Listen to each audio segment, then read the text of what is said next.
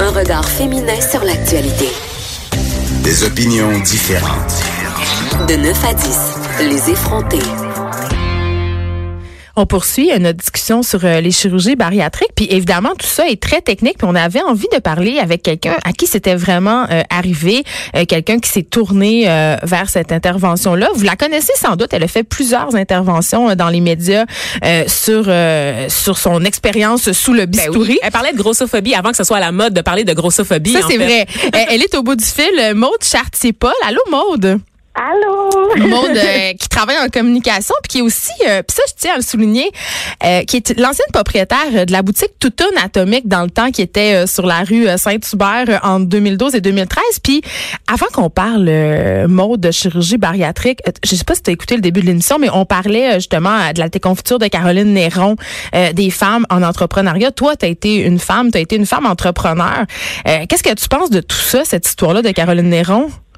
Ben en fait, euh, je me suis beaucoup reconnue dans, dans son histoire. Euh, c'est sûr qu'on s'entend que c'est euh, à plus petite échelle que son entreprise, là, ce qui m'est arrivé à moi. Puis des, moi aussi, je me suis vue beaucoup comme une leader de projet, mais faut pas oublier aussi la différence. J'avais 21 ans quand j'ai ouvert mon entreprise, là, fait que c'est sûr que je manquais d'expérience et tout ça. Mais moi, les chiffres, la paperasse, tout ça, là, ben c'est pas mon truc. Puis je la comprends que ça peut-être euh, ça a peut-être été euh, plus difficile pour elle à ce niveau-là. Mais bon, euh, chaque chaque chose, chaque situation est différente. Mais moi, j'encourage beaucoup les femmes entrepreneurs parce que je trouve ça tellement inspirant. Là. oui, puis en même temps, est-ce que tu as l'impression que les femmes entrepreneurs ont un traitement différent? Est-ce que tu as l'impression, par exemple, qu'elles ont moins accès au financement ou à la sollicitude des investisseurs?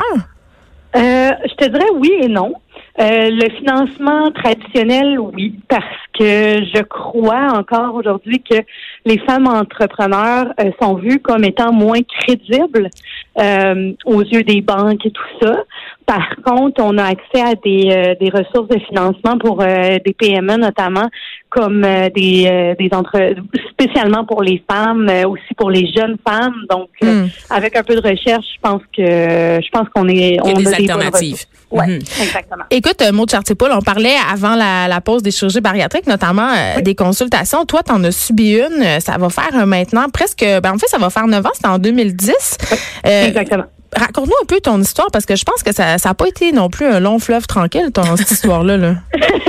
non, pas du tout. Puis, ben, je, veux commencer en disant que si j'étais dans la même situation, encore une fois, à partir de l'information que j'avais, probablement que je reprendrais la même décision parce qu'à ce moment-là, c'était la meilleure option qui s'offrait à moi. T'avais quel âge? Donc, j'avais 20 ans. Euh, j'avais 19 ans. Tu avais 19 ans et tu euh, pesais 300 livres, si je me trompe pas? Oui, exactement.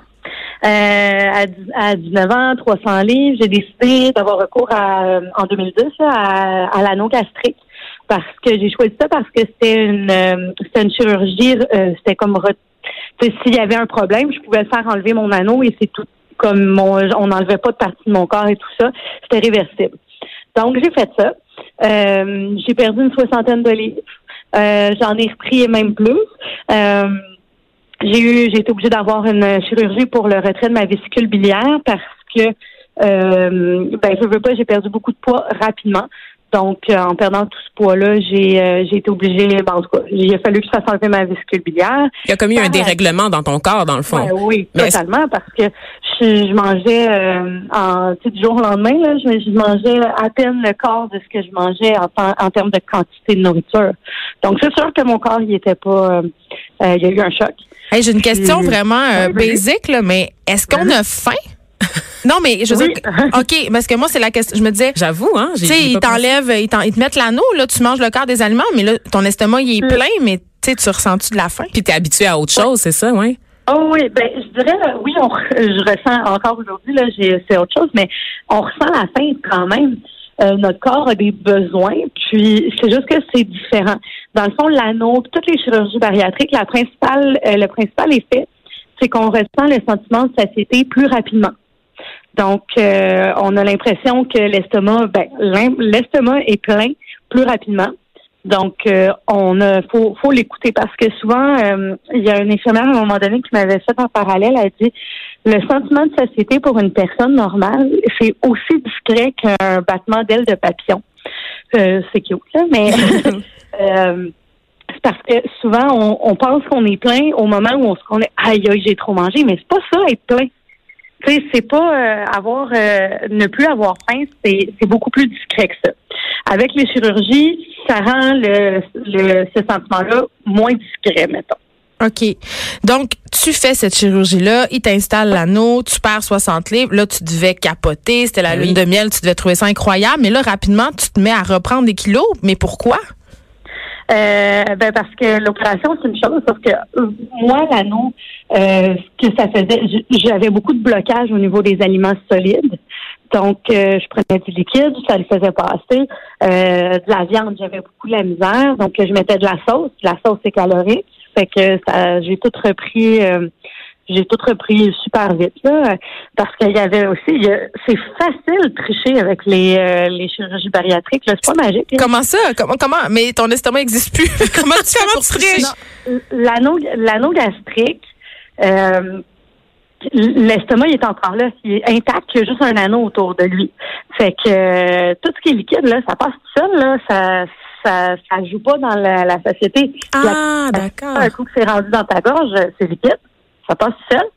Tu sais, si tu as un trip de bouffe là, de manger tes émotions, de la crème glacée là, euh, t'en manges un pot au complet, t'as aucun problème. Ah, ouais, hein. OK. Fait que, euh, est-ce, OK. Donc, Maude, est-ce que tu déplores peut-être que le fait que, bon, évidemment, euh, on offre ces chirurgies-là aux patients euh, et aux patientes euh, sans peut-être axer justement sur le côté psychologique de l'obésité, sur ce rapport-là, peut-être parfois un peu malsain à l'ingestion de nourriture, puis qu'on est laissé un peu à nous-mêmes avec notre propre gestion alimentaire? Parce que tu pas de suivi psychologique, en fait, quand tu fais cette, cette intervention-là. Non, c'est ça. Hmm. Il, il suggère fortement de le faire, mais la majorité des gens le font pas. Ça vient pas Euh, avec. Ben, c'est super cher. non, en plus, mais c'est difficile d'avoir Oui, accès à des soins de santé mentale au Québec, on le sait, hein? Mhm. Exactement. Puis ils le disent là, euh, dans les formations euh, pré euh, préopératoires, ils disent euh, nous on opère le ventre, on n'opère pas la tête. Puis euh, on le sait, ça prend parce que généralement les troubles alimentaires, l'hyperphagie, tout ça, c'est souvent lié à un problème psychologique. Pourquoi tu manges comme ça, tu sais? Puis euh, la plupart des gens euh, prennent pas le temps d'y réfléchir non plus. D'où ça vient ce problème-là? C'est un problème là. C'est pas, parce que je pense que tout le monde est capable d'observer pourquoi ils font des, choses. Puis il y a beaucoup plus de gens qu'on pense qui ont des problèmes, des troubles alimentaires. C'est encore super tabou. Ça l'est un peu moins, mais ça l'est encore énormément. Ben, j'avouais justement euh, mon billet puis mes préjugés euh, quant à l'obésité euh, juste avant qu'on se parle. euh, Maud, je disais, euh, moi dans ma tête, quelqu'un qui se rend là, quelqu'un qui se rend à 300 livres, pour moi là, c'est quelqu'un qui Ouais. qui a pas des bonnes habitudes de vie. C'est quelqu'un qui mange mal. C'est quelqu'un qui fait pas de sport. Euh, puis on, on a beaucoup vu circuler euh, dans les médias justement des textes sur la grossophobie. Puis les personnes qui faisaient entre guillemets euh, la promotion euh, de leur corps tel qu'il était, se sont fait accuser de faire en quelque sorte la promotion d'un mauvais mode de vie. Qu'est-ce que tu réponds à ça, toi? Euh, ben moi, je l'ai vécu dans le temps, euh, quand j'avais une boutique, je l'ai vécu beaucoup, euh, me faire accuser de faire la promotion de la malbouffe, de Ouais. comme ça. Mais alors, Tout simplement ça- en offrant des alternatives de vêtements à des femmes en surpoids, tu sais. Ben oui, exactement. Tu sais, ça n'a pas rapport là, mais je crois que l'estime de soi, puis c'est, ça peut être complètement différent. Ça, ça devrait être dissocié des habitudes de, de vie. Puis, ok, peut-être que certaines personnes ont des, ont des mauvaises euh, habitudes de vie. Ça se peut. Moi, ce que je réponds à ça, c'est mais qu'est-ce que ça change dans ta vie à toi? Puis qu'est-ce que t'en sais? Peut-être que cette personne-là, tu sais, tu sais, on sait jamais ce qu'il y a en arrière. Ces mauvaises habitudes de vie viennent peut-être d'un problème psychologique, ils viennent peut-être euh, d'un abus qu'ils ont vécu euh, dans leur vie, ils viennent peut-être d'un traumatisme, ils ont peut-être une maladie qui les a rendus comme ça. Moi, je connais des gens qui se sont mis à prendre euh, de la cortisone pour un problème de dos parce qu'ils étaient trop, ils ont trop forcé au gym. Euh, la cortisone, ça fait engraisser, on le sait pas. Donc, d'avoir des préjugés comme ça sur les habitudes de vie de quelqu'un, euh, oui, oui, il y en a beaucoup, mais euh, on peut pas le savoir. Donc, ça sert à rien. Je pense que c'est déplacé d'avoir ce genre de préjugés-là. Mais en même temps, euh, on parle euh, du cas par cas, puis ça, je le conçois très bien, puis je suis très sensible à me dire, OK, chaque personne a son histoire personnelle et tout, mais quand on, essaie un peu d'ériger euh, l'acceptation de soi en système, quand on dit, bon, ben, être grosse, c'est normal, ça se peut, c'est une question de génétique, on dirait qu'il y a quand même une partie de moi qui est très, très poche, là, je l'avoue, qui, qui, est vraiment, tu sais, qui est récalcitrante. Je veux pas. je veux pas que ça soit ça, puis j'ai envie de dire, allons tous au gym et mangeons de la salade, alors que je sais très bien, j'ai des amis qui ont des problèmes de poids puis qui mangent presque mieux que moi, tu sais. Mm-hmm. Mais toi, c'est quoi? Tu t'alimentes comment? Est-ce que tu, fais du sport, tu sais? Comment tu gères ça? Ben honnêtement, euh, je me considère pas plus euh, plus simple que qui que ce soit. Euh, moi, j'ai j'ai fait le choix. Euh, on t'entend un peu moins bien, Maud, en ce moment. Là. Ça, ça a viré cacane. Est-ce que tu m'entends? Oui, ça va. Ça va. Oui, OK. Moi, j'ai fait le choix euh, de ne pas obséder sur mes habitudes de vie.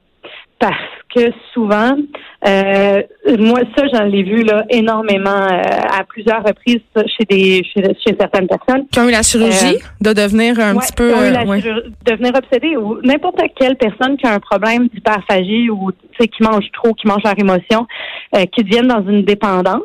Ben là, quand ils découvrent que en faisant de l'exercice, en contrôlant leur nourriture, en prenant des produits euh, miracles, ils deviennent obsédés par ça. Ils voient qu'en perdant du poids, euh, ils se sentent mieux dans leur peau, tout ça. Fait que là, ils deviennent obsédés sur contrôler tout ce qu'ils mangent, tout ça. Moi, j'ai fait le choix de pas obséder avec ça euh, parce que ma vie est déjà assez stressante comme ça puis j'ai pas besoin de m'ajouter ce stress là euh, j'ai réglé mes bobos dans ma tête c'est euh, non, mais c'est important. Ben oui, ben oui, c'est le nœud. la première étape.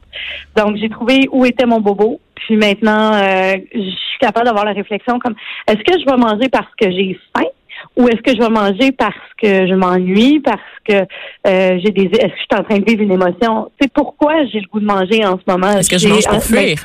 Mm. Oui, c'est ça, exactement. Donc maintenant, je suis capable d'avoir cette réflexion-là. Puis là, tu te prépares à subir une nouvelle intervention. Pourquoi? Ouais. Parce que tu en as eu comme cinq, dans le fond. Tu étais en attente de la cinquième depuis. OK. C'est ça. Euh, suite à mon anneau, j'ai eu mon retrait de la vésicule biliaire. Ensuite de ça, j'ai été hospitalisée pendant euh, un an à peu près. Euh, un an, my God, une semaine. Oui, je trouvais ça. euh, j'ai été hospitalisée une semaine parce que l'anneau avait fusionné à mon estomac. Donc là, euh, il a fallu qu'on m'enlève mon anneau. Euh, c'est ma troisième opération. Puis quand, quand ils ont enlevé mon anneau, mon estomac a repris la taille normale complètement. Euh, donc, je suis passée de à peu près un mois sans manger de liquide, sans manger de nourriture solide à pouvoir manger tout ce que je voulais en quantité que je voulais. Fait que j'ai pris 50 livres en trois mois. Oui, c'est possible. Puis euh, par après ces trois mois-là, j'ai eu une autre chirurgie bariatrique euh, qui s'appelle la CIV. Euh, puis à partir de ce moment-là, j'ai perdu un 120 livres. Sauf que suite à toutes ces interventions-là, j'ai une hernie qui s'est créée dans mon estomac. Hmm. ça s'appelle une hernie hiatale. C'est entre mon hiatus, dans le fond, c'est entre mon œsophage puis mon mon estomac. Puis euh, ça, c'est parce que j'ai trop régurgité. J'ai eu des cicatrices qui se sont mal euh, guéries. Et le mode, et le mode, tu pèses combien en ce moment? Là, je passe 230 livres. OK. Est-ce que tu es satisfaite? Oui, je, suis satisfaite. C'est sûr, j'en ai encore à perdre. Sauf que mon choix est est-ce que euh, je me restreins dans ma vie? Est-ce que je dois est-ce que il y a des tu sais, je bouge quand même je bouge quand même quotidiennement. Peut-être pas autant que je devrais mais je suis heureuse, puis je suis ma vie est équilibrée. Hmm. Donc, euh, je vis bien avec ça, puis je suis déjà je, je suis très reconnaissante d'être au point où je suis maintenant parce que je pars du plus haut que j'ai été, j'étais rendue à 350 livres. merci, euh, merci beaucoup, Maude. C'est vraiment tout le temps qu'on avait. C'était fort intéressant. Euh, c'est courageux de venir parler de ça, même si on n'aime pas ça, parler de courage quand on parle d'obésité. mais quand même, je t'ai posé des petites questions plates. Donc, merci de t'être ben prêté au jeu. Merci beaucoup. Merci. Bonne journée. Bye.